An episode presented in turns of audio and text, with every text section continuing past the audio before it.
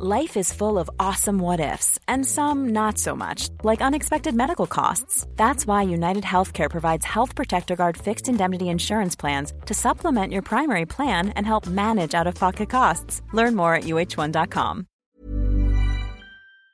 Aber du hast eben die Situation, dass kriminelle Gruppierungen von dieser Musik nicht nur finanziell, sondern insgesamt äh, profitieren. Als Maul gib mir das Geld. Das ist einfach gang und gäbe. Und du kannst doch da nicht sagen, ja, aber guck mal, eigentlich bin ich eine Marionette. Und wenn ich meine Hände hebe, dann mache ich das nur, weil Typen das da oben spielen mit den Fäden. Weißt du, ich meine? Eben nicht, nein, ich bin krass, ich bin stark, ich fick deine Mutter. Gerade die, die über Realness reden, müssten doch merken, dass sie gerade diejenigen sind, denen von anderen alles genommen wird. Natürlich habe ich das mitgemacht. Ich habe sogar davon profitiert. Vielleicht hat es mir auch in Teilen irgendwie auch Spaß gemacht und auch gefallen. Backstage mit Bushido und Peter Rosberg, der Bushido Podcast. Herzlich willkommen. Hallo Peter, ich ähm, bin froh, auch wieder hier sein zu dürfen. Tu doch nicht so. Ja, vor allem du bist hier gerade bei mir, also ich meine. ähm, nee, ich freue mich wirklich sehr. Ich ähm, genieße die äh, doch wirklich sehr entspannte und gar nicht hektisch wirkende äh, Konversation mit dir. Ich bin da sehr, äh, ich genieße es ja. Bist nur so freundlich. Das ist doch nur Fassade, Mann. So, okay. Weißt du? Das ist äh, Thema im nächsten Podcast, in der nächsten Folge. der Hexenmeister. In der nächsten, in der siebten, Ja. wir sind ja jetzt in unserer sechsten, eine Folge nach unserem Bergfest. Und ähm, ja, mega. Freue ich mich wirklich sehr und ähm, kann es nur begrüßen, dass ich dich dann jetzt nach all diesen Monaten dann doch überzeugen konnte, äh, dich mit mir zu unterhalten und das in einem Format äh, des, äh, eines Podcasts halt irgendwie mitzunehmen. Und ähm, danke, dass du dich hast bitten lassen, du Prinzessin auf der Erbseite. Wir sind eigentlich so, glaube ich, die Letzten, die auf die Idee gekommen sind. Nein, nein, nein, nein, nein, nein, nein, nein, nein, nein. Ganz ehrlich, no joke. Ich habe ähm, gestern oder vorgestern äh, bei, bei Flizzy gelesen auf Twitter, so nach dem Motto ähm, äh, Bock auf Podcast. Und dann hat er irgendwie so ein ganz tolles Wortspiel irgendwie gemacht, so Flair da oder irgendwie sowas. Äh, so eine Mischung. Und dann musste er es noch erklären. Also er Flair und der andere Typ irgendwie Serdar oder keine Ahnung, wie der heißt. Und da dachte ich mir krass. Also ich dachte schon, dass wir beide so die letzten Menschen auf diesem Planeten sind, die auf die Idee gekommen sind, irgendeinen Podcast zu machen. Da gibt es sogar noch einen, der ist sogar noch, kommt sogar noch nach uns. Also ähm, sind wir wahrscheinlich die Vorletzten, die die Idee hatten. So, nachdem wir in den ersten Folgen einen kleinen wilden Ritt ähm, durch die Jahre 18, 19 gemacht haben, würde ich mal vorschlagen, dass wir uns ab jetzt so in der zweiten Halbzeit unseres Podcasts ähm, so ein bisschen aus der Chronologie verabschieden. Mhm. Wie auch bei den anderen Folgen. Wir haben ja vorher uns nicht unterhalten. Das ist ja ein schönes, gepflegtes Ritual, was wir hier haben. Ähm, lass uns mal, würde ich gerne auf so ein paar allgemeine Themen kommen, die wir zwar auch schon angestoßen haben in den Folgen davor, aber nicht wirklich eigentlich äh, besprochen haben. Mhm. Du hast in den ersten fünf Folgen immer wieder das Wort Rücken benutzt. Immer wieder? Ich kann mich jetzt nur an eine Folge erinnern, wo ich das so ein paar Mal gesagt habe. Also, Vielleicht habe ich es mir auch eingebildet. ja, das vielleicht, wird wahrscheinlich eher so sein, ja. ja. Vielleicht habe ich jetzt einfach nur versuchen wollen, eine bessere Brücke zu bauen. Schade. Ich wollte gerade sagen, sorry dafür mal. Ähm, Rücken. Rücken. Du bist ja eigentlich, wie soll man das sagen? Das, du bist ja mit deinem ehemaligen Wegbegleiter der Schöpfer. Ja. So, jetzt sagst du es, bitte sag es oder erkläre es jetzt noch einmal zum, zum x Male, damit wir das jetzt auch noch mal durchkauen, dass ich sozusagen derjenige bin, der dieses Rückenformat-Prinzip etabliert hat. Ja, genau so ist es. genau so ist es. Ja. Nichts anderes. Also, Ja. ich weiß, das Thema ist ja, wir haben das auch für alle drei Dokus immer mal wieder besprochen. Es ist, glaube ich, nie äh, vorgekommen. Es ist nie verwendet worden, weil es nie gepasst hat. Aber es ist ja ein Thema, weil daraus ja auch ein Stück weit, äh, so habe ich das auch irgendwie immer gesehen, Mhm. dass daraus ja auch ein Stück weit eine Verantwortung, fand ich, äh, entstanden ist. Ähm, durch dieses Etablieren. Du wirst oder ihr werdet am Anfang nicht gewusst haben, zu was das führen wird. Oder wie groß diese Sogwirkung oder wie, wie groß diese Ausmaße vielleicht werden in dieser, in dieser Musikszene. Aber jetzt mal wirklich zurückgegangen, ihr wart doch wirklich diejenigen, auch nicht auf dem Reißbrett, aber die dieses Prinzip äh, geschaffen haben, oder? Äh, Also, man muss es vielleicht einmal kurz erklären, Entschuldigung, aber was ist ein Rücken? Also im Endeffekt ist es. erklär du mal, ich würde mal gerne deine Definition von Rücken äh, jetzt mal hören.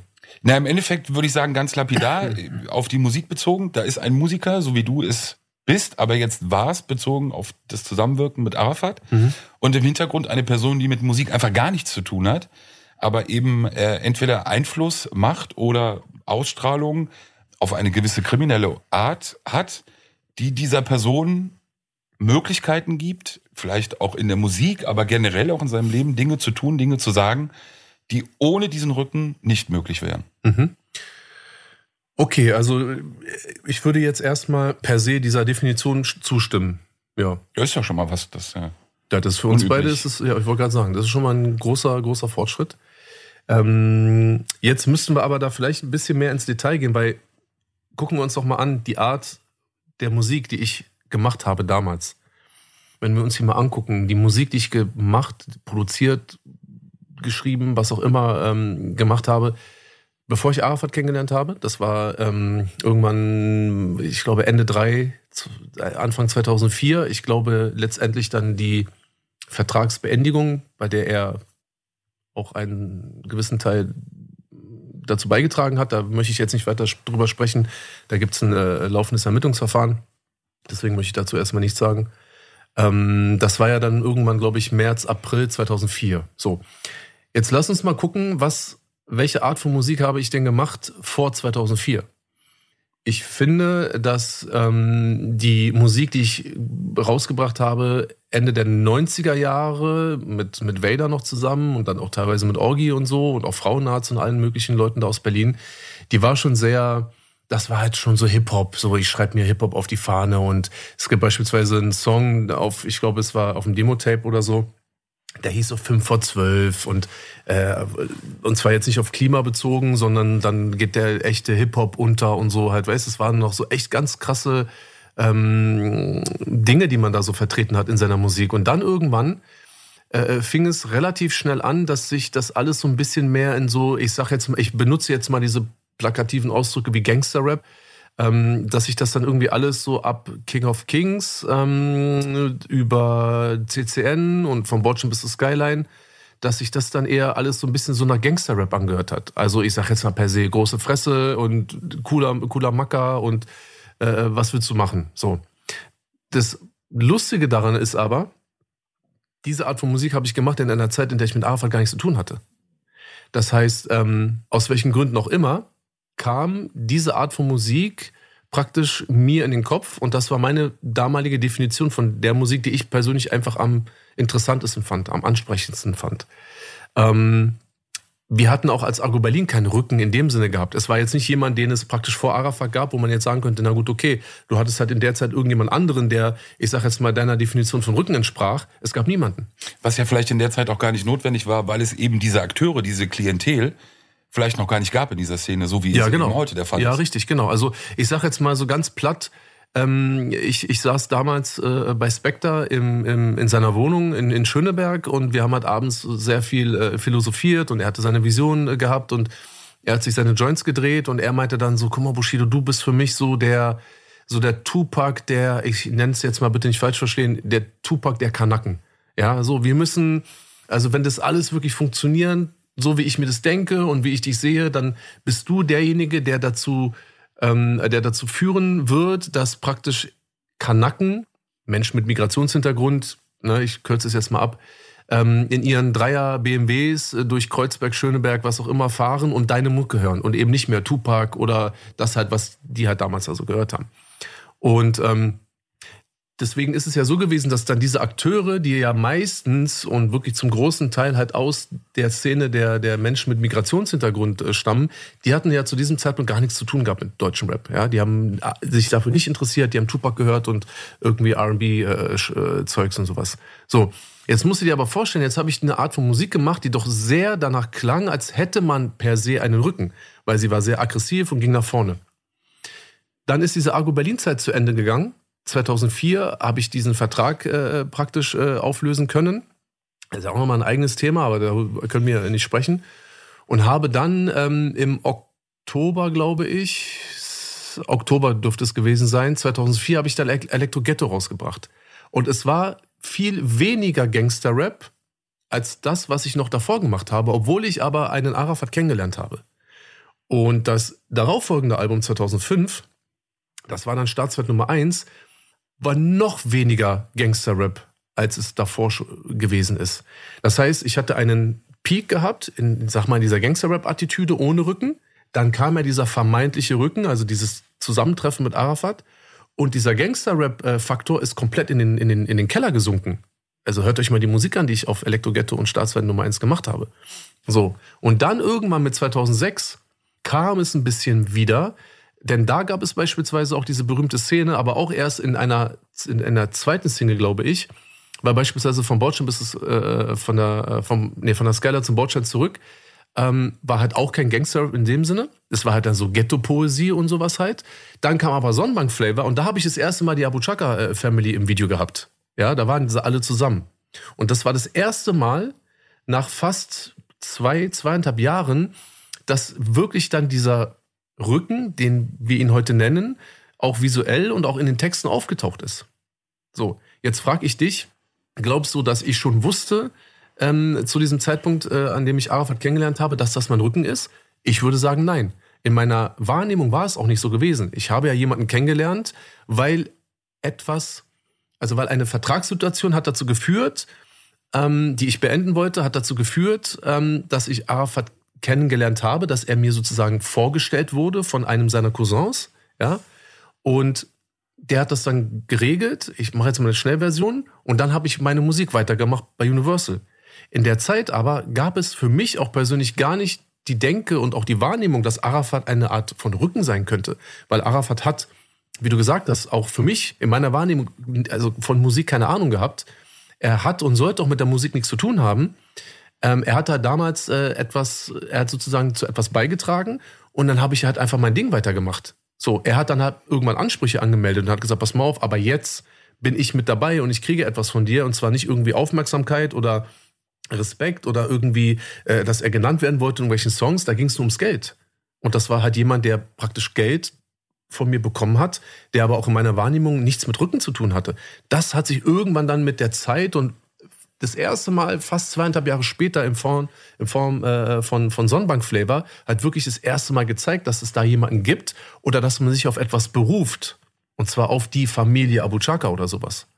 Aber das hat lange gedauert. Das war gar nicht in meiner, in meiner Intention. Ja, ich würde sagen, ich glaube, bei dem Wort Rücken fehlt einfach der zweite Teil. Und ich habe jetzt gerade lange überlegt, wie man es ausdrücken soll. Ähm, Arafat war ja in einem Punkt, äh, war er Pionier durch Zufall, würde ich mal behaupten, so wie du es auch damals beschrieben hast. Er hat ja selber, als ihr euch kennengelernt habt, hat er ja nicht daran geglaubt, offenbar, dass wirklich mit der Art von Musik viel Geld zu verdienen ist. Ja. Oder dass das wirklich ein lukratives Geschäft sein könnte. Er hat ja dann, entweder hat er es gerochen, er hat es gesehen oder er hat sein Cousin, gesagt, hat, sein Cousin hat es ihm gesagt. Und er hat dann vielleicht auf ihn gehört und hat gesagt, okay, verlieren kann ich nichts, anstatt Ich hatte vorher nichts gehabt. Genau, er hatte vorher nichts gehabt. Ich habe ihm ja keine Ahnung, das ist ja jetzt auch äh, öffentlich bekannt, irgendwie so 20, 25, 30.000 Euro angeboten. Ja, okay. Ist Einmalzahlung, um dann sozusagen richtig, wieder alleine als, weiterzumachen? Genau, als Entschädigung dafür, dass er sich da halt in, eine, äh, in einer Sache sozusagen engagiert hat. Und danach wäre das Ding für mich halt gegessen. Und ähm, sein Cousin hat ihm halt aber wirklich das ein Ohr abgekaut, weil der war halt ein riesengroßer äh, Deutschrap-Fan ähm, ist er heute noch. Und der hat ihm aber gesagt, ey, pass mal auf, der Typ wird der nächste riesengroße Superstar. Und dann hat er sich halt gedacht, na gut, okay, 20.000 Euro jetzt haben oder mal gucken und eventuell halt irgendwie, ich meine, ich hätte ja nur irgendwie, sag mal, 100.000 Euro verdienen müssen, da hätte er ja schon irgendwie mehr gehabt, als er es jetzt als Einmalzahlung gehabt hätte. Also ich glaube, es war ganz nicht so, dass er nicht gedacht hat, dass es nicht funktioniert. Ich glaube, er ist einfach ein Wagnis eingegangen. So, wenn du dir, keine Ahnung, Ende der 80er, Anfang 90er hast du dir eine Microsoft-Aktie gekauft. Ja, was meinst du, wie viel Geld ich Ende 90er hätte ausgeben wollen, weil ich jetzt weiß, wie hoch der Kurs für, für Microsoft steht. So. Ähm, aber letztendlich ist es wirklich so gewesen, dass er auch damit gar nichts zu tun haben wollte. Ja, aber er hat natürlich gesehen, recht schnell, möglicherweise oder auf, auf mittelfristig, ähm, dass es ja in dem Sinne erfolgreich ist, dass er Geld verdient. Und ja. ich glaube, dass diese diese ganzen Gruppierungen, die heute ja in diesem Geschäft sind, und wir kommen auch gleich nochmal wirklich auf das heute dann, ob das äh, Hells Angels sind, ob das äh, andere kriminelle Clans sind oder Familien sind, ob das albanische Gruppierungen sind, ob das mittlerweile tschetschenische Gruppierungen sind, die ja in diesem Business wirklich tätig sind. Äh, Du hast es mal kreiert oder du hast selber mal ausgedrückt, dich in Rage geredet und hast gesagt, du bist jahrelang ähm, für Arafat anschaffen gegangen. Das ist ja auch ein Teil dieser Rückenpolitik. Dann sag jetzt das nicht. Ist der, das ist der einzige Teil. Dann sag nicht, also eigentlich ist es ja nicht der Rücken, sondern dann ist eben. es ein Zuhälterprinzip. Ja, also genau, eben. Das ist, äh, Entschuldigung, das ist nämlich ganz genau so, wie es ist. Ein Rücken hört sich immer so ein bisschen so Weißt du, der Rücken ist ja Teil eines Körpers, der gehört dazu, ist sehr, sehr wichtig, trägt die, die, die Wirbelsäule, weiß ich meine, so sorgt dafür, dass alles andere stabil wird. Ähm, ich würde das so nicht nennen, weil ähm, ich denke mal, Rücken hat man auch nur gesagt, weil man ja denkt, dass der Rücken hinter einem ist. Ja, so klar, wenn, wenn du mich von vorne siehst, siehst du meine Brust, wenn du mich von hinten siehst, siehst du meinen Rücken. Also das ist eher so die Metapher so, weißt du, ich meine so, ähm, ich finde auch, Rücken ist auch ein viel zu gutes Wort, weil ein Rücken ist einfach viel, viel zu wichtig für dich selber, auch für deinen eigenen Organismus die Partei, ob es jetzt eine Person ist, eine gewisse Familie, eine gewisse Gruppierung, was auch immer, ein Club oder äh, egal wie man es nennen möchte, die stehen ja nicht hinter dir, sondern sie verteidigen dich, fungieren in Anführungsstrichen als Rücken für dich aus höchst eigenen egoistischen Zwecken. Weil du verdienst Geld, von dem sie oder an dem sie partizipieren. Und wenn es jemanden etwas, was auch immer von außen gibt oder gäbe, der praktisch dieses Geschäft stören könnte. Und äh, bei uns im Rap ist es ja, äh, geht es ja viel um äh, Authentizität und weißt du, so gibt es jemanden, der sagen kann, ich fick dich und dann traust du dich nicht zu antworten, dann ist es ja, ist ja so ein Macho-Gehabe und sowas alles. Das heißt, alle Störeinflüsse von außen werden halt praktisch von diesen Parteien oder von der Partei, die einem bestimmten Künstler äh, zugewandt ist, halt praktisch ähm, versucht aus, also aus, geschaltet zu werden, damit die Partei einfach weiter in Ruhe Geld verdienen kann. Das heißt, die Person, der Rapper, die Rapperin, der Sänger, die, die Sängerin, letztendlich sind die denen egal. Es geht darum, was bleibt am Monatsende unterm Strich hängen, wie viel Geld, wie viel kriegen wir davon ab. Alles klar, können wir das optimieren? Kann der, diejenige mehr Geld verdienen? Ähm, äh, alles klar, ja, kann sie, kann er. Äh, sie, er braucht Ruhe, darf nicht beleidigt werden, darf sozusagen nicht angekratzt werden in der Öffentlichkeit. Je krasser und stärker er sich selber oder sie sich selber positionieren kann, umso mehr Geld wird verdient. Es geht nur ums Geld. Da, da gibt es, da geht es nichts und wir sind Brüder und yo, bla. Guck mal, ich will das auch nicht so, so pauschalisieren, weil ich sag dir ganz ehrlich, in dem, in der, in dieser Entourage, die damals praktisch mit Arafat auch um mich herum erschien, da gab es einige Jungs, die fanden es cool, was ich gemacht habe und die waren gerne mit mir unterwegs. Natürlich wollten die irgendwo ihre Mädels auf irgendwelchen äh, Konzerten abgrasen und sowas alles, ja, okay, scheiß drauf.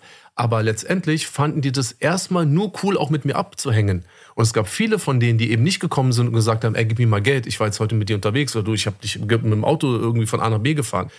Das hatte zwei Gründe gehabt. Zum einen wollten die das gar nicht, weil die das einfach cool fanden, ja, weil die natürlich auch Gefühle haben.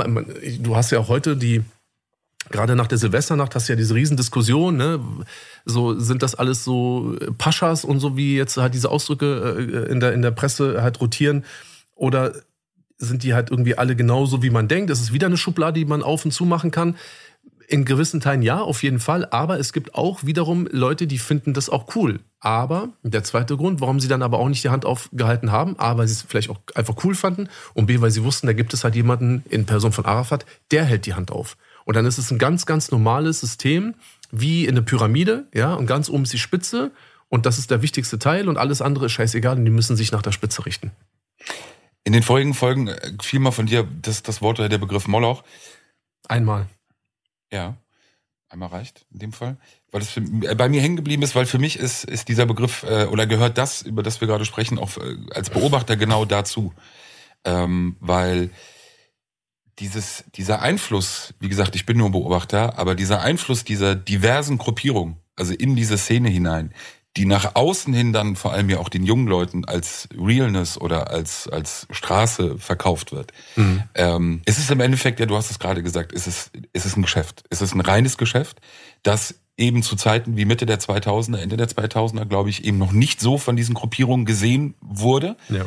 Deshalb wart ihr ein Stück weit gewollt oder ungewollt Vorreiter, ja. äh, weil man ja irgendwann dann wirklich auch gesehen hat, wie viel Geld offenbar zu verdienen ist und dieses Prinzip äh, natürlich dann auch adaptiert wurde oder auch übernommen wurde von anderen Gruppierungen. Mhm.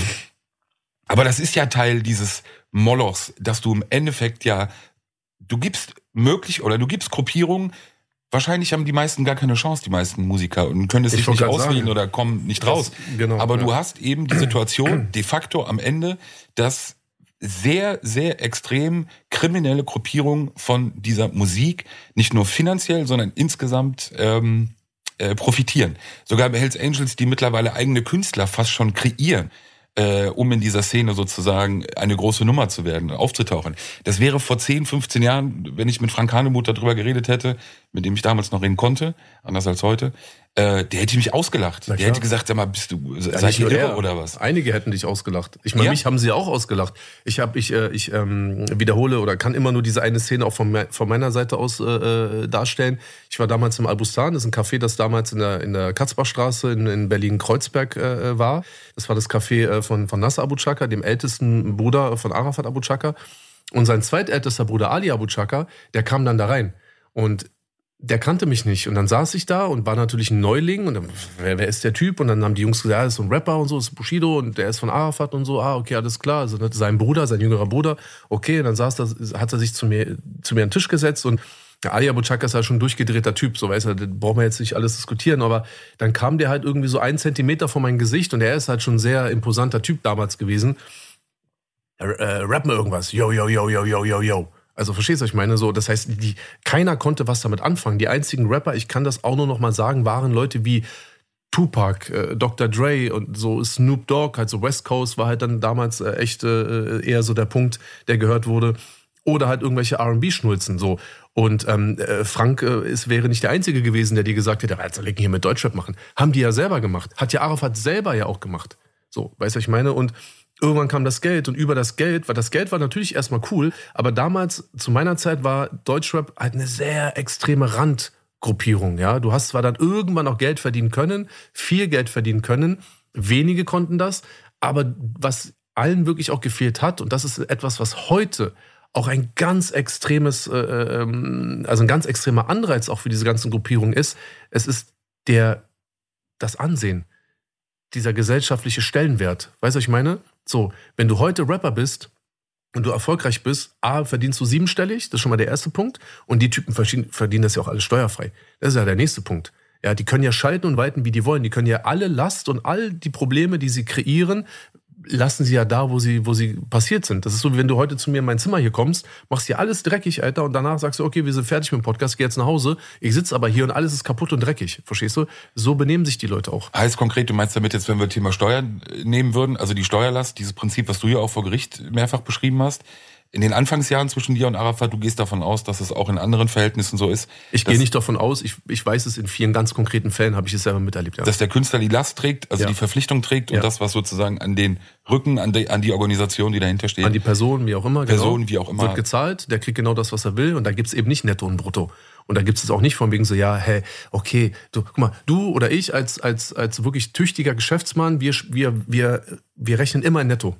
Ja, wenn ich zu dir sage, ich will 100.000 Euro von dir oder das kostet 100.000 Euro oder was auch immer oder gib mir 100.000 Euro, dann rechnen wir immer netto und dann ist klar, dass dann noch die Mehrwertsteuer draufkommt etc. pp. bla bla bla bla bla. So.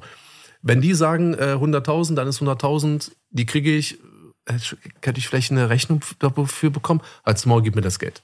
So, das ist einfach gang und gäbe. Und wer das bestreitet, ist entweder jemand, der in einer ganz anderen Welt lebt, in einer anderen Realität lebt, in der er sich das alles schönredet, oder jemand, der selber Teil des Systems ist und natürlich eben nicht sagen kann, dass es so ist.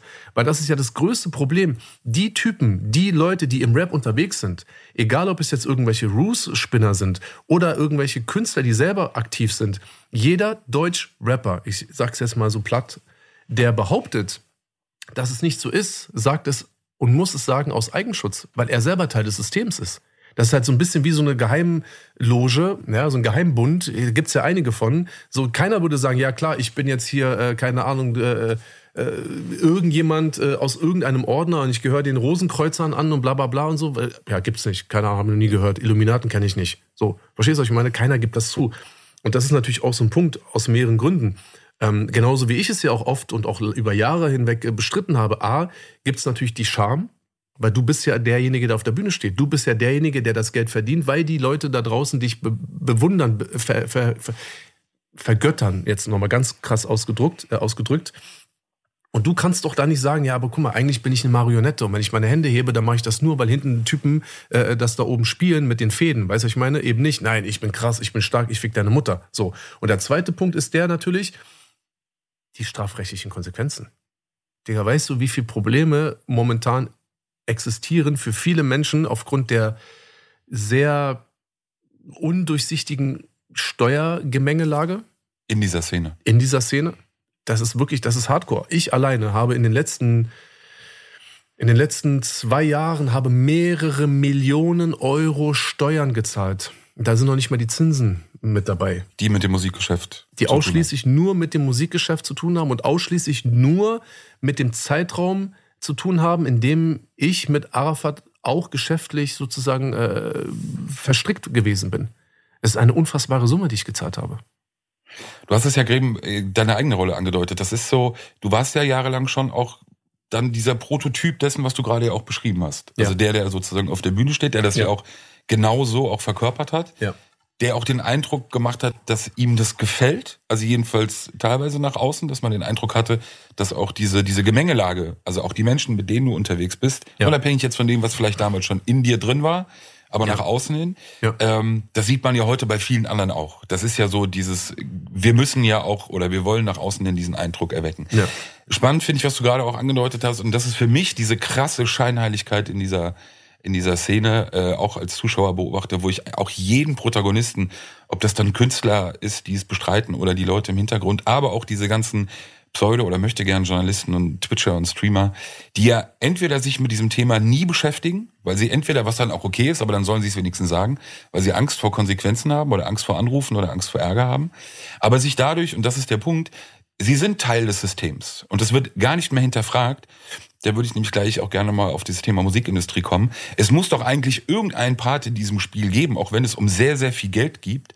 Und gerade auch so Leute wie Marco Steiger, der ja hochpolitisch und immer hochethisch und mit sehr großen Ansprüchen durch sein Leben geht, äh, was ich ja äh, teilweise mag und auch die Art, du weißt, äh, wir haben da öfter drüber gesprochen, aber im Endeffekt ja auch einer ist, der sich dazu nie äußert. Also Ja. auch nie in Frage stellt oder auch nie mal sagt, ey Leute, wir müssen unser ganzes System mal hinterfragen. Ja. Wir müssen unser ganzes Business mal hinterfragen. Wir müssen eigentlich, wenn wir alles hinterfragen, wer hier wirklich auch Geld verdient und warum. Weil eigentlich gerade die, die über Realness reden, müssten doch merken oder müsste ihnen noch auffallen, dass ihnen, dass sie gerade diejenigen sind, denen von anderen alles genommen wird. Mhm. Also wenn man über die, den Faktor Musik spricht und wenn man über die Bedeutung von Hip-Hop spricht und wie wichtig das ja auch vielen Musikern ist, gerade so jemand wie Cashmore, der ja immer über die Bedeutung von, von Hip-Hop, ja Mann, dir, du bist doch auch einer derjenigen, genau wie all die anderen, denen diese Musik doch offenbar genommen wird. Also von den Protagonisten, die dahinter stehen.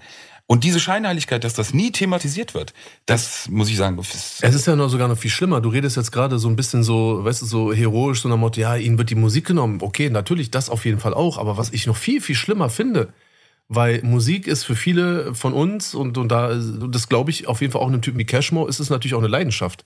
Definitiv. Ja, sonst würdest du es gar nicht machen. Ich, ich glaube, ich erkenne schon den Unterschied zwischen, ich mache das jetzt, weil ich will Geld damit verdienen und ich will nur etwas darstellen oder ich habe Liebe zur Musik und einem Cashmore so, so viel äh, Verachtung, wie ich für ihn habe, zähle ich aber schon zu dem Kreis, der wirklich auch Musik als Leiden, aus Leidenschaft macht. So fair will ich sein, ja. So, ich kenne ihn auch schon vor, schon vor ein, einigen, vielen Jahren kennengelernt. Aber was ich noch viel schlimmer finde, dir wird von diesen Leuten nicht nur die Musik genommen, dir wird deine Selbstbestimmung genommen. Du kannst bis zu einem gewissen Punkt oder ab einem gewissen Punkt kannst du nicht mehr selbst für und über dich entscheiden, wenn du erfolgreich sein willst oder erfolgreich bist. wenn du einen Rücken hast. Ja, ich meine, ab, ab einer gewissen Größe. Leute, die ja drunter sind, irgendwo am Anfang. Ja, aber da, ja, natürlich in, in anderen Sphären und in anderem Ausmaß, aber selbst da schon.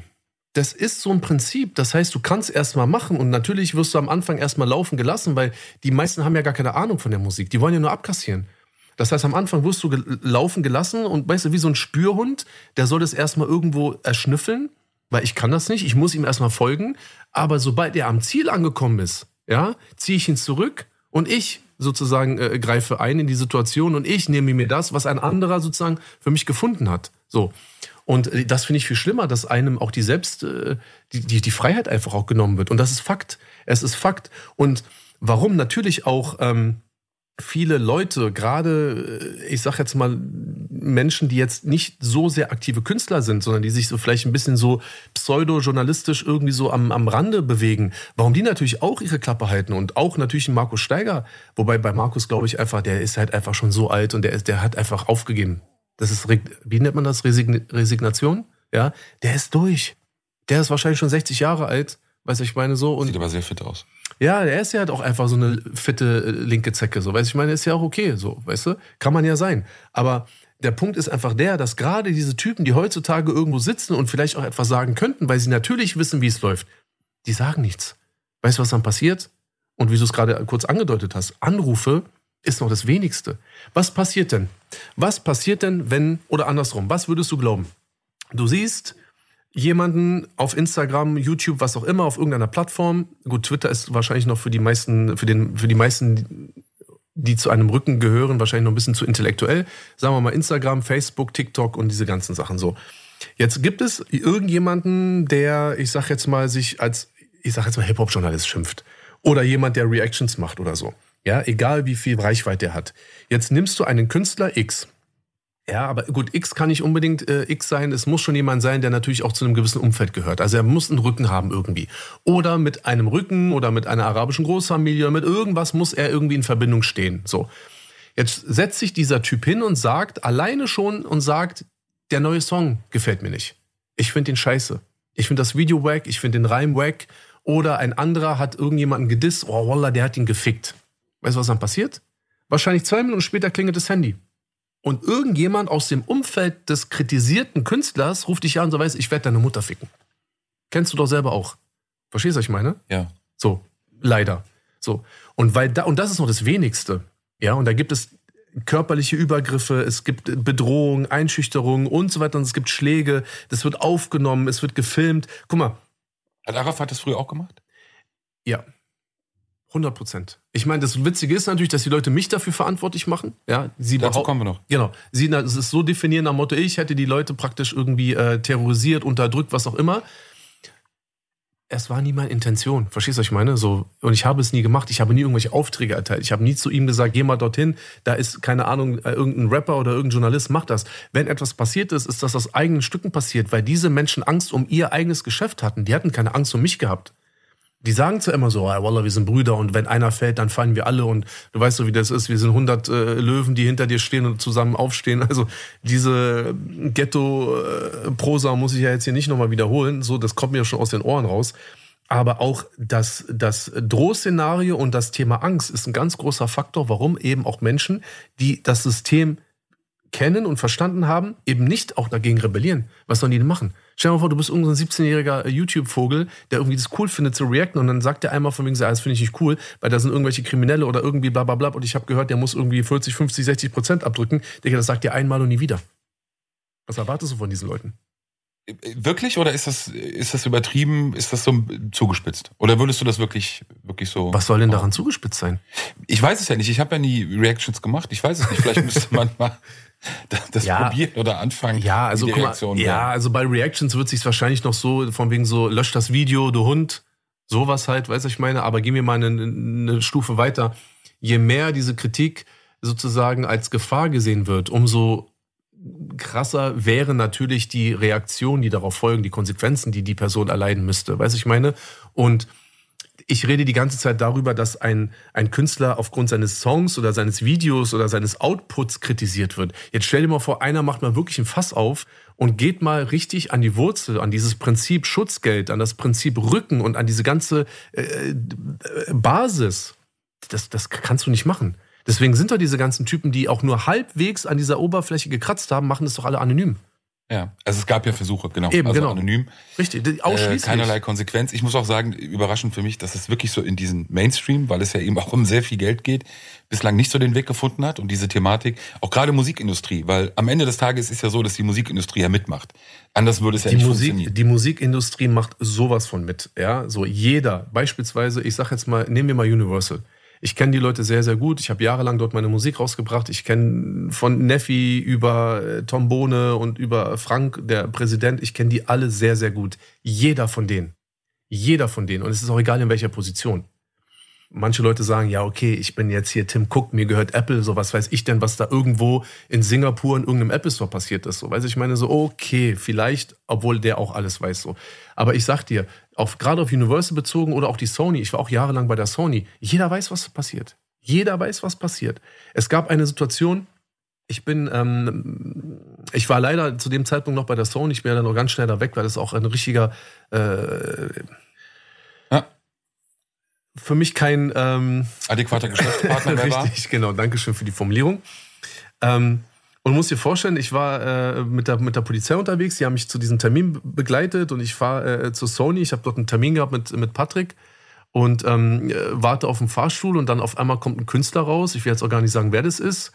Und äh, seine Entourage waren Kriminelle. Polizeibekannte Kriminelle. Und das war halt schon eine lustige Szene, weil wir kannten uns. Das Lustige war aber, meine Personenschützer kannten aber auch die beiden Typen, die hinter dem Künstler standen. Verstehst du, was ich meine? Weil sozusagen das ja deren Geschäft ist, das OK, sozusagen vom LKA. Und das sind ja Leute, die kommen ja alle aus dem LKA 6. Möchtest du vielleicht kurz äh, erklären, was LKA 6 bedeutet? Also teilweise äh, dann, du meinst jetzt da den Bereich der szenekundigen Beamten, so nennt man sie sozusagen, die sich in gewissen Milieus oder eben kriminellen äh, äh, Bereichen, vor allem der organisierten Kriminalität eben auskennen. Zivilbeamte, die sozusagen die Gruppierung, die einzelne Personen, wichtige Protagonisten kennen, äh, neben denen, die jetzt sozusagen dann operativ im Einsatz sind. Richtig, genau. Aber das sind ja auch äh, von einer der vorherigen Folgen, will ich da mal kurz aufgreifen, weil der Name viel Pascha. Es ist in Berlin ein sehr bekannter, es ist ein Arbeitsname, deshalb kann man ihn auch aussprechen. Einer der bekanntesten eigentlich in der Stadt, fast schon, muss man sagen, Koryphäe, jahrelang auf der Straße unterwegs gewesen, der eben mit sehr, sehr vielen Akteuren aus der kriminellen Szene im Kontakt war und im Kontakt bedeutet, ähm, dass es eben wirklich eine Abteilung war. Das muss man, ähm, kann ich auch jedem nur mal empfehlen, wirklich dazu zu recherchieren, auch vor allem Journalisten, was das für eine Arbeit ist, in Ja. dieser Stadt wie Berlin, äh, wirklich in dieser teilweise auch Kloake, zu versuchen, mit Akteuren im Kontakt zu bleiben. Ja. Also überhaupt auch sich als Ansprechpartner und sowas gibt es. Das klingt erstmal absurd. Ja.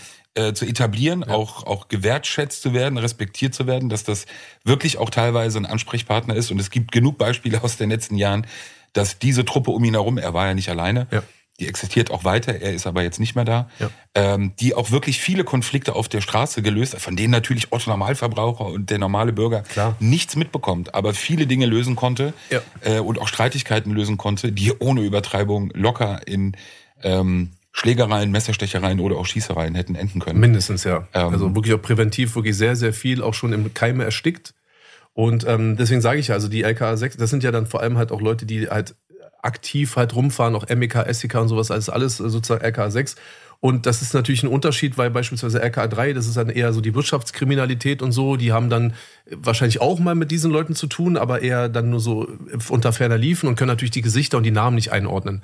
Und wenn du halt aus dem LKA 6 kommst, dann ist es etwas ganz, also auch nicht alle, aber viele von denen, und das war eine Situation, um da nochmal drauf zurückzukommen, der Fahrstuhl geht halt auf, da ist halt ein Künstler, der auch bei der Sony unter Vertrag ist, ich kenne ihn, er kennt mich, hinter ihm zwei Typen, ich kenne die, die kennen mich. Und hinter mir aber zwei LKA-Beamte, die aber auch wiederum die beiden kennen, aber den Künstler nicht kennen. So. Und das halt natürlich eine, eine, eine lustige Situation gewesen. Gerade mir ist auch voll scheißegal. Den, den LKA-Beamten ist auch scheißegal. Also, das sind Polizisten. Was sollen die jetzt sich denken, wer da, denen ist es scheißegal, wer da steht. Aber ähm, wir haben natürlich dann im Fahr wir sind dann, die sind dann raus aus dem Fahrstuhl, wir sind rein in den Fahrstuhl. So, ähm, und äh, haben wir natürlich kurz drüber gesprochen, weil wir natürlich alle wussten, wer das ist. So, weißt du? Und dann komme ich halt oben bei der Sony ins Büro rein und da sitzen sie halt alle die ganzen A&Rs und diese ganzen Sony-Schnuckelhäschen, die da so arbeiten und so Künstler betreuen und sowas alles, weißt du so. Und natürlich auch der, ähm, der, der, der Deutschlandchef Patrick und der Europachef Lieberberg war auch beispielsweise da. Und ähm, ich fand das halt schon krass, weil die wissen, was da läuft. Und die wissen auch, warum diese beiden Typen mit ihrem Künstler da auch unterwegs waren. Verstehst du, was ich meine? Und keiner von denen, weder Universal, noch die Sony, noch Warner oder irgendein anderes großes Label oder auch andere Independent-Labels, iGroove oder, oder Groove Attack und wie sie alle heißen, keiner von denen kann behaupten, dass sie nicht wissen, was da läuft. Es gibt sogar ähm, Beispiele, da möchte ich jetzt keine Namen nennen, in denen äh, ähm, Universal-Mitarbeiter proaktiv äh, Geldleistungen oder Geldzahlungen geleistet haben an Personen, die nichts mit der Musik zu tun hatten, damit dieser Künstler dann letztendlich auch bei Universal unterschreiben konnte. Und das ist heftig. Also ich weiß nicht, ob du verstehst, was ich damit sagen möchte. Also wie Handgeld äh, damit sozusagen dann entschieden wird, wo der Künstler hingeht Ja, Ende. Handgeld, aber Handgeld wird dann meistens entweder an den Künstler gezahlt oder vielleicht an seinen Berater.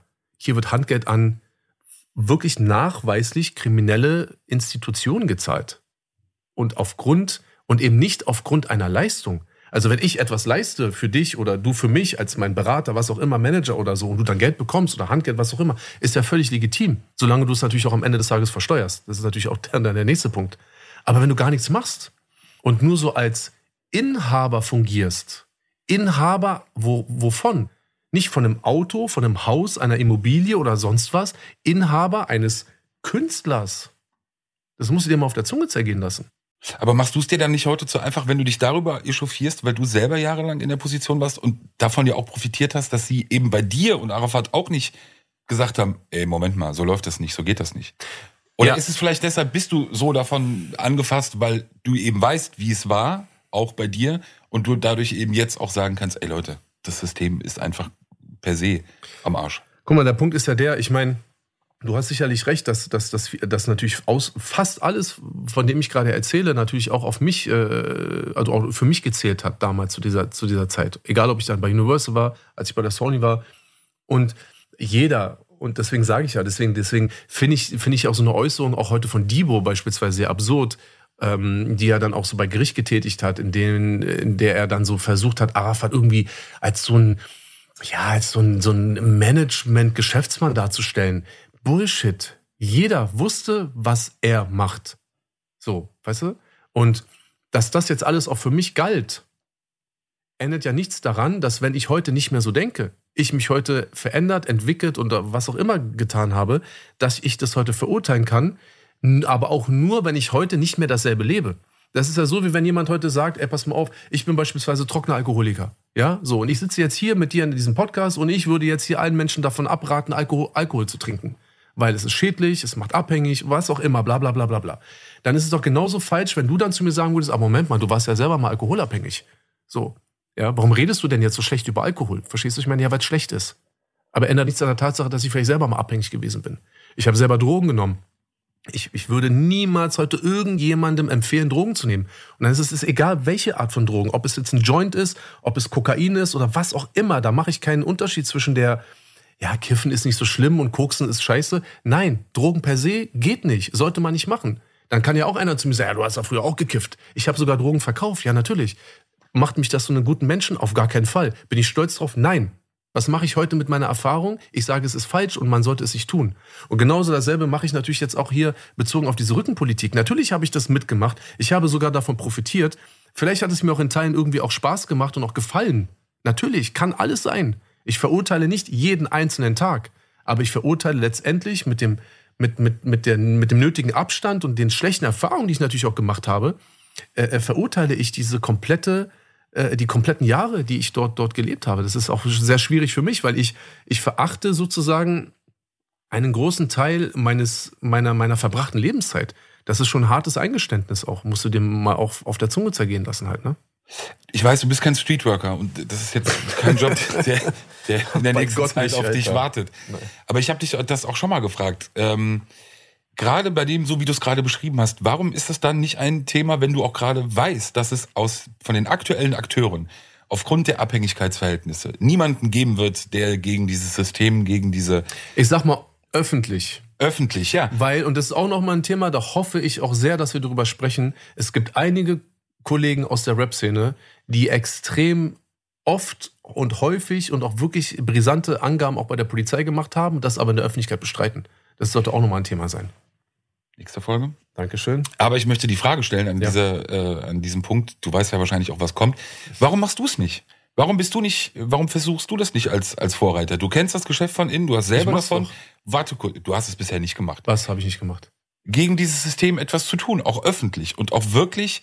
Digga, äh, ich, äh, ist warte noch mal ganz kurz. Ja, es ist natürlich mein Okay, Ernst. weiter. Bin ich sehr gespannt, was du dir jetzt gleich zurecht weiter, wo ja. du das gemacht hast. Du Hund. Ich bin der Löwe. Nein, wirst schon mal sehen, wenn der Podcast vorbei ist, wirst schon sehen. die Anrufe. EK6. Du sei froh, du hast das Handy jetzt auf, auf Dings Flugmodus. Was, warte ab. Ja, erzähl. Warum machst du es nicht? Du hast, du, du bist unabhängig mittlerweile. Du hast dich aus diesem ganzen Leben ja eigentlich komplett verabschiedet, unabhängig davon, ob du nochmal Musik machen wirst oder nicht. Du lebst ein komplett anderes Leben. Du hast mit ganz vielen Menschen nichts mehr zu tun. Du bist komplett unabhängig. Du bist eigentlich ja dann heute das einzige Gesicht Wir kommen ja gleich nochmal dazu, ob es überhaupt möglich wäre, in dieser Szene erfolgreich zu sein, ohne diese Person im Hintergrund.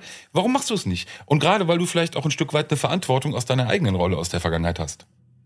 Das ist gerade dein Ernst. Ja, Ich schwör auf alles gerade dein Ernst. ja. Ja, es ist einfach so absurd. Du willst doch nur Zeit gewinnen jetzt. Nee, ich will keine Zeit gewinnen, aber ich denke mir so, Alter, warum redest du so viel und auch so lange über, also weißt du, warum formulierst du diese Frage so lang? Ja, ich weiß, was du, was du mich fragen wolltest, aber Digga, siehst du nicht, was, was wir hier die ganzen Jahre gemacht haben? Warum muss ich denn, andersrum, warum theoretisch, oder wenn ich jetzt ein- einen Vortrag halten würde, ich weiß nicht, in einer Schule, irgendwo in einer, in einer Aula, in der Mensa, was auch immer und so, dann kommen viele Leute und dann erzähle ich denen noch mal genau das, was ich hier dir erzählt habe und mache sie noch mal ganz bewusst darauf aufmerksam, lass die Finger davon, bla bla bla bla bla. Das würde wahrscheinlich für jeden da draußen so den, den Eindruck erwecken, dass ich proaktiv gegen diese Missstände im, im, im Deutschrap kämpfe. Okay? Gehst du mit mir d'accord? Ja. So. Digga, Noch. ich zeige seit Jahren mein Leben, zeige, was ich getan habe in der Vergangenheit, zeige, was ich in der Gegenwart getan habe und rede darüber, was ich hoffentlich in der Zukunft machen werde. Ja? Zeige den Leuten in Bild und Ton, was mit mir als Künstler passiert ist, weil ich mich dagegen aufgelehnt habe, ja, zeige die Jahre des Personenschutzes, die nur daraus resultiert äh, sind, dass ein Typ kein Geld mehr verdienen sollte. Verstehst du, was ich meine? Wir zeigen so viel und ich lege, äh, lasse so die Hosen runter und dann fragst du mich, warum ich da nichts gegen diese Missstände tue? Ja, dann würde ich, äh, den Punkt nehme ich auf. Dann sage ich aber, dann waren wir oder ich vielleicht auch in allen drei Dokumentationen nicht in der Lage darzustellen, dass es sich eben nicht, was uns klar ist, um einen Einzelfall zwischen euch beiden gehandelt hat, sondern äh, Hm. Das symbolisch Dass und es ein Prototyp. viel größer geht und die ganze Szene davon betroffen ist? Genau, also Ja, dass es Digga. symbolisch für diese ganze Szene ist. Guck mal, der Punkt ist doch der. Du musst ja unter, du musst ja zwischen zwei Dingen unterscheiden. Oder andersrum. Es gibt ja, ich würde jetzt mal drei Punkte aufgreifen. Ja, es gibt einmal gibt es die Menschen, die Musik konsumieren. Von mir aus können und sollen sie konsumieren, was immer sie wollen. Sie sollen hören, was immer sie wollen. Ob diese Künstler äh, von Arafat sozusagen gedeckt werden, ob sie von Rot-Weiß gedeckt werden, ob Hells sie Angels. Hells Angels gedeckt werden, ob sie von tschetschenischen Personen gedeckt werden, ob sie von kurdisch-arabischen äh, Familien gedeckt werden oder so, ist ja erstmal völlig egal. Für den, der die Musik hört, kann das egal sein. Der soll seine Musik hören, soll, keine Ahnung, das feiern, soll das feiern. Wenn er irgendwas nicht feiert, soll er es nicht feiern.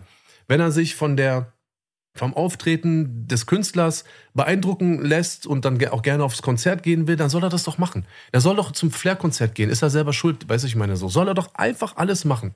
Das heißt, für diese Gruppierung muss ich gar nichts machen. Weil Musik hören ist letztendlich frei. Und jeder soll hören, was er will.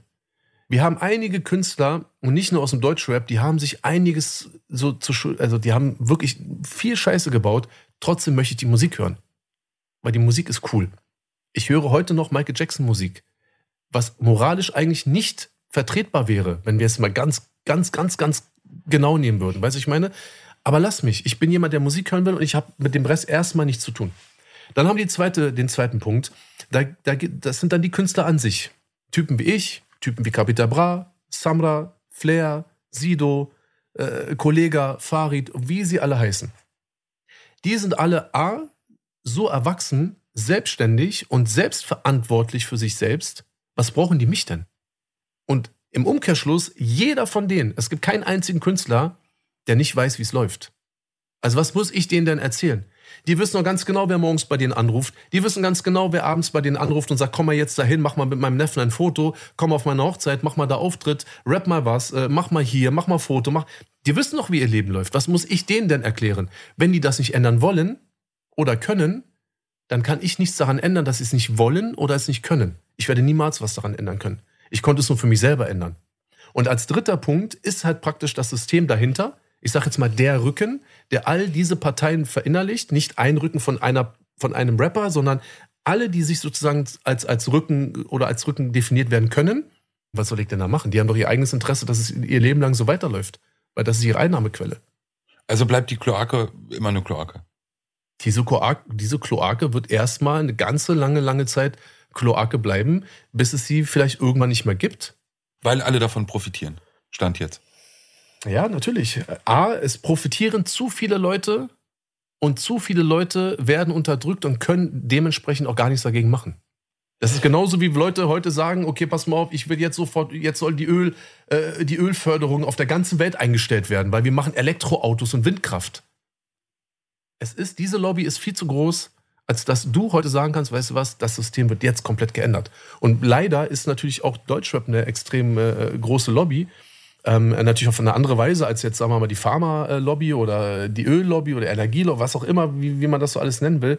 Und ähm, man selber wird es nicht ähm, ändern können.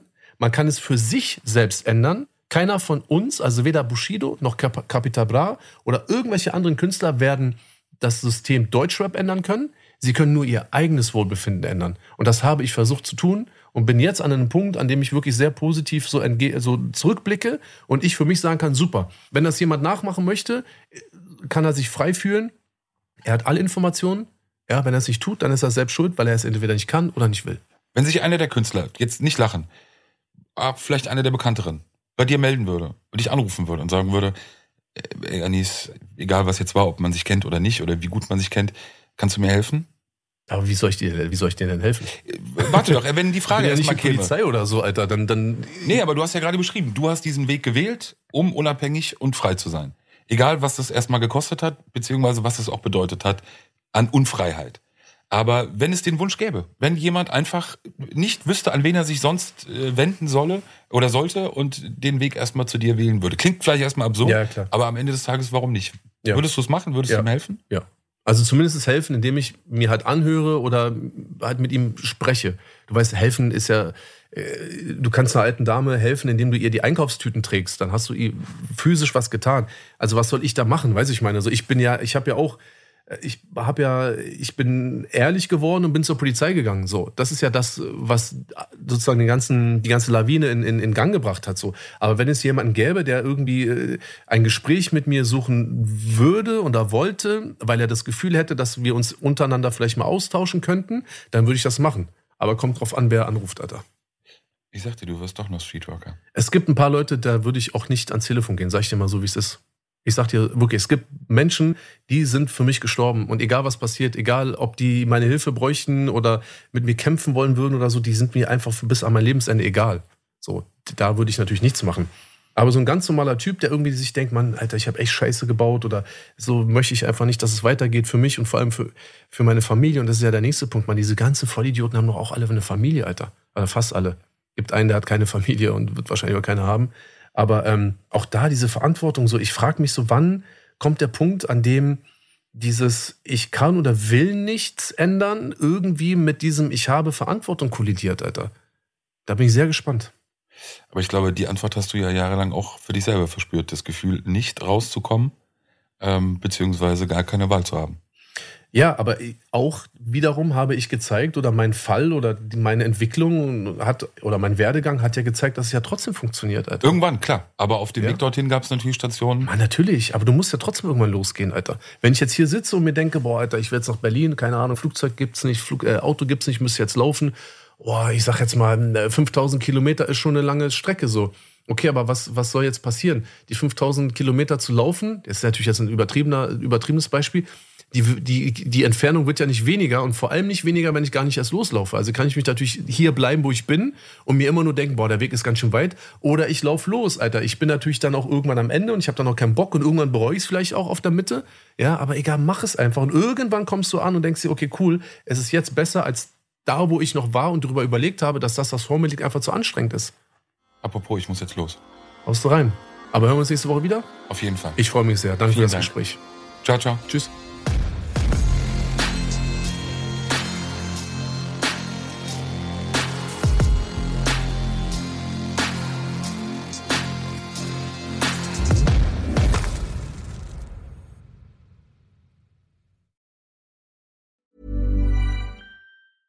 This Mother's Day, treat mom to healthy, glowing skin with Osea's limited edition skincare sets.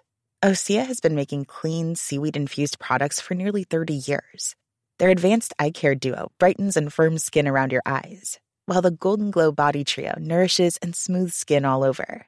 Go to OSEAMalibu.com and use code MOM for 10% off your first order site wide.